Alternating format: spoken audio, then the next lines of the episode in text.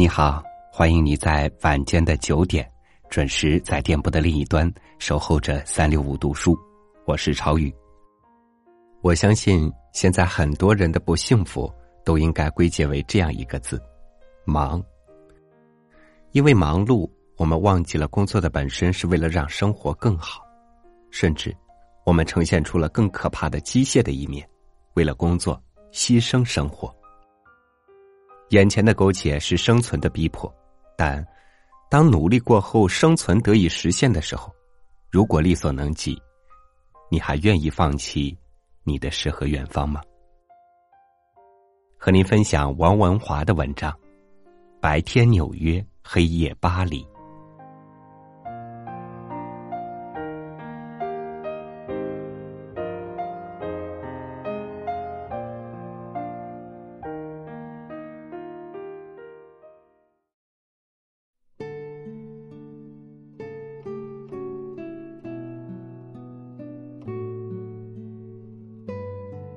纽约和巴黎，代表了我人生的两个方面。纽约是白天，巴黎是黑夜。纽约是前半生，巴黎是下半场。三十五岁之前，我认定纽约是世上最棒的城市。我在加州念研究生，毕业后迫不及待的去纽约工作，一做五年。快乐似神仙。我爱纽约的原因跟很多人一样，它是二十世纪以来世界文化的中心，丰富方便。靠着地铁和出租车，你可以穿越时间，前后各跑数百年。人类最新和最旧、最好和最坏的东西，纽约都看得见。所以在纽约时。我把握每分每秒去体会。白天我在金融机构做事，一天十小时；晚上下了班，去 NYU 学电影，一坐四小时。在那二十多岁的年纪，忙碌是唯一有意义的生活方式。活着，就是要把自己榨干，把自己居住的城市内外翻转过来。在这种弱肉强食的生活方式中，为了保持领先，每个人都在赶时间、抢资源。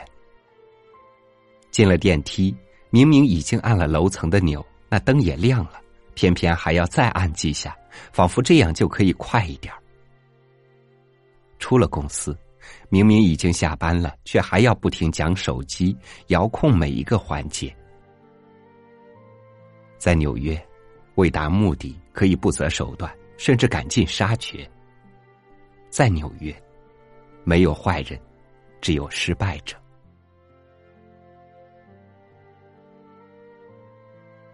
这套想法在我三十五岁以后慢慢改变。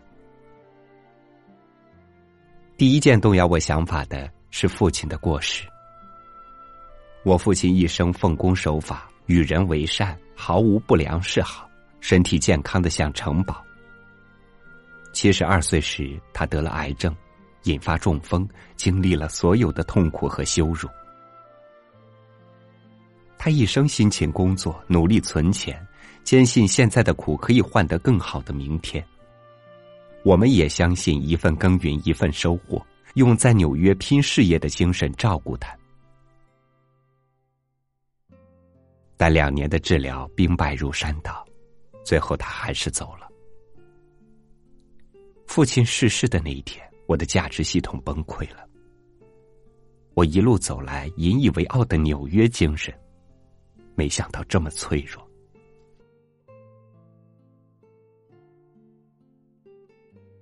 不止在病床，也在职场。当我在企业越爬越高，才发现资本主义在职场中也未必灵验。上过班的都知道。很少公司真的是开放市场、公平竞争。大部分的同事都觉得你不是朋友就是敌人。职场上伟大的未必会成功，成功的有时很渺小。很多人一辈子为公司鞠躬尽瘁，最后得到一支纪念笔；那些卷款潜逃的，反而变成传奇。慢慢的，我体会到，世上有一种比善有善报、恶有恶报更高、更复杂的公平。人生有另一种比功成名就更幽微、更持久的乐趣。那是冲冲冲的美式资本主义所无法解释的。我能在哪里找到那种公平和乐趣呢？我想过西藏、不丹、非洲、纽西兰，然后我注意到法国。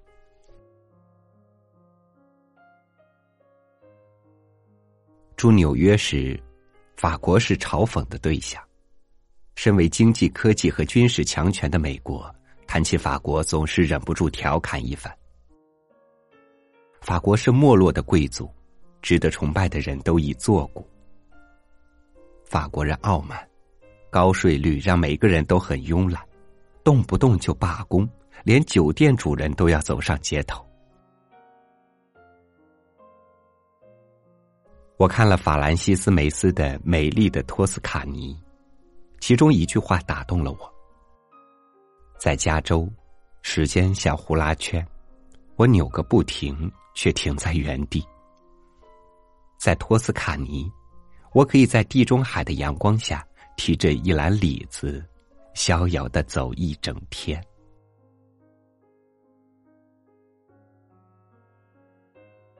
当我重新学习法国，我发现法国和美国。代表两种截然不同的生活方式。美国人追求人定胜天，凡事要逆流而上；法国人讲究和平共处，凡事顺势而为。纽约有很多一百层的摩天大楼，巴黎的房子都是三百年的古迹。纽约不断创新，巴黎永远有怀旧的气息。巴黎人在咖啡厅聊天。纽约人在咖啡厅用计算机。纽约有人潮，巴黎有味道；纽约有钞票，巴黎有蛋糕。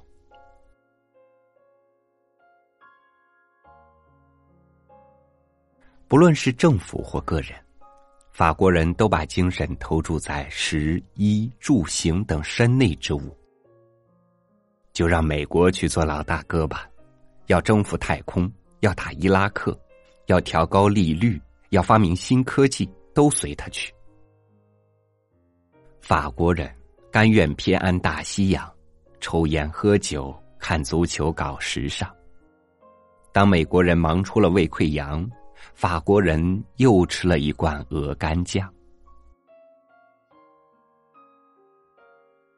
当然，法国这么深厚的文化。不可能只从吃喝玩乐而来。美国人读书为了考证照，法国人读书为了搞情调。每年十月的读书节，大城市的火车站内，民众轮流上台朗诵诗句。书店营业到天明，整晚有现场演奏的乐曲。美食书展选在铜臭味最重的证券交易所举办。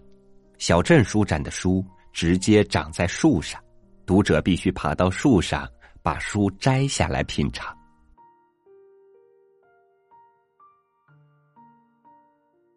一直跟着美国走的台湾人会心动吗？我心动了。十一月我到巴黎，一位法国朋友来接待我。临走前，我问他：“明天你要干嘛？”我要去银行。然后呢？我问。我不懂你的意思。对我来说，去银行是吃完午饭后跑去办的小事；对法国人来说，这是他一天全部的行程。法国人总是专心而缓慢的，每天把一件小事做好。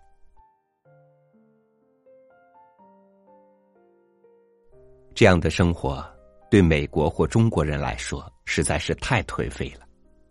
的确也是，法国失业率接近百分之十，高税率让雇主宁愿打烊休息，免得帮员工缴税。巴黎闹市区纸醉金迷，但郊区的少数民族却没有工作机会。这些都是阴暗面，但对于每日被阳光烤焦的台湾人，阴暗也许提供了喘息空间。生命的终点都一样，有钱人的丧礼，只是有比较多的人上香。不断的追赶，只是提前冲向谢幕。为什么不把时间花在慢慢为生命暖场？你不需要一辈子鞠躬尽瘁，死而后已。你可以偶尔伸伸懒腰，安步当车。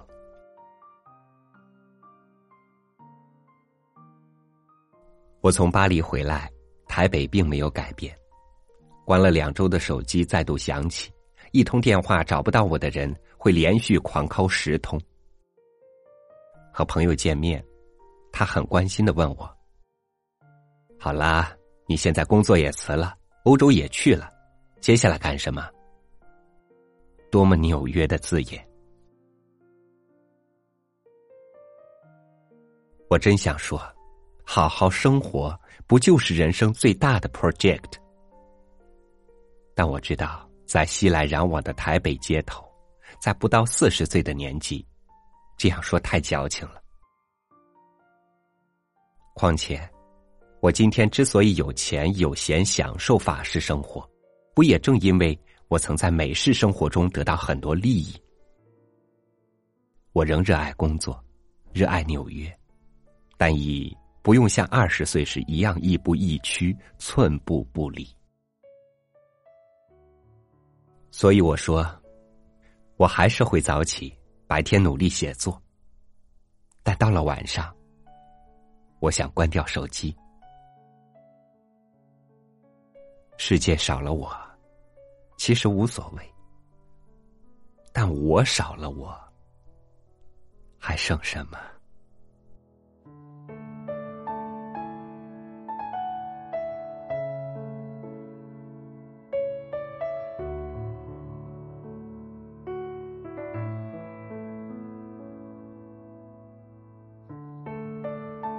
人都有一个自我中心的心理，如果自己不够显眼，就觉得自己失去了全世界。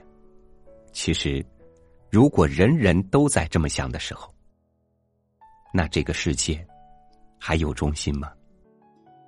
感谢您收听我的分享，欢迎您关注微信公众号“三六五读书”，收听我的更多读书音频。我是朝雨，明天见。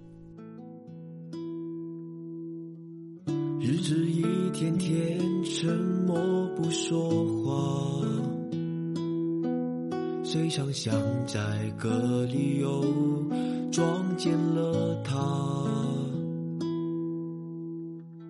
跃动的白鸽那青春的诗痕，从胸口跳出。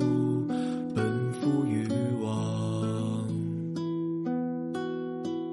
时光啊，时光掐灭我的眼吧，没有一个值得宽容的傻瓜。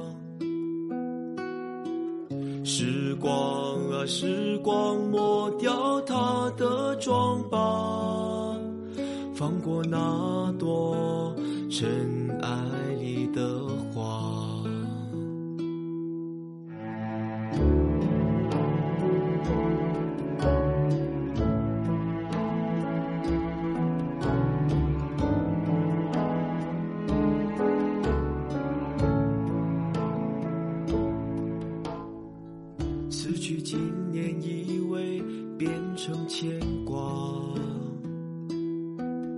蒲公英被风吹散，咫尺天涯。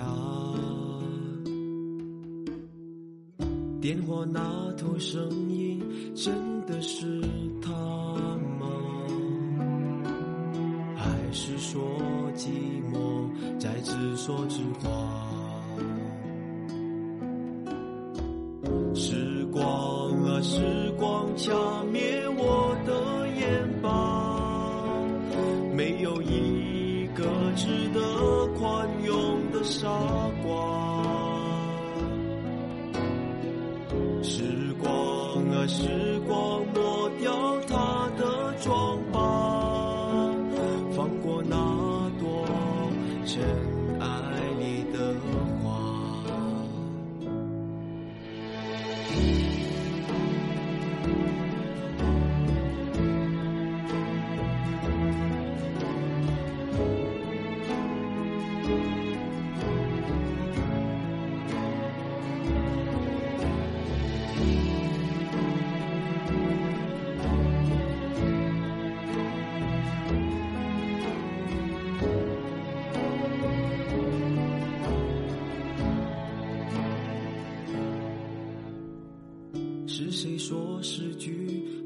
胜过谎话？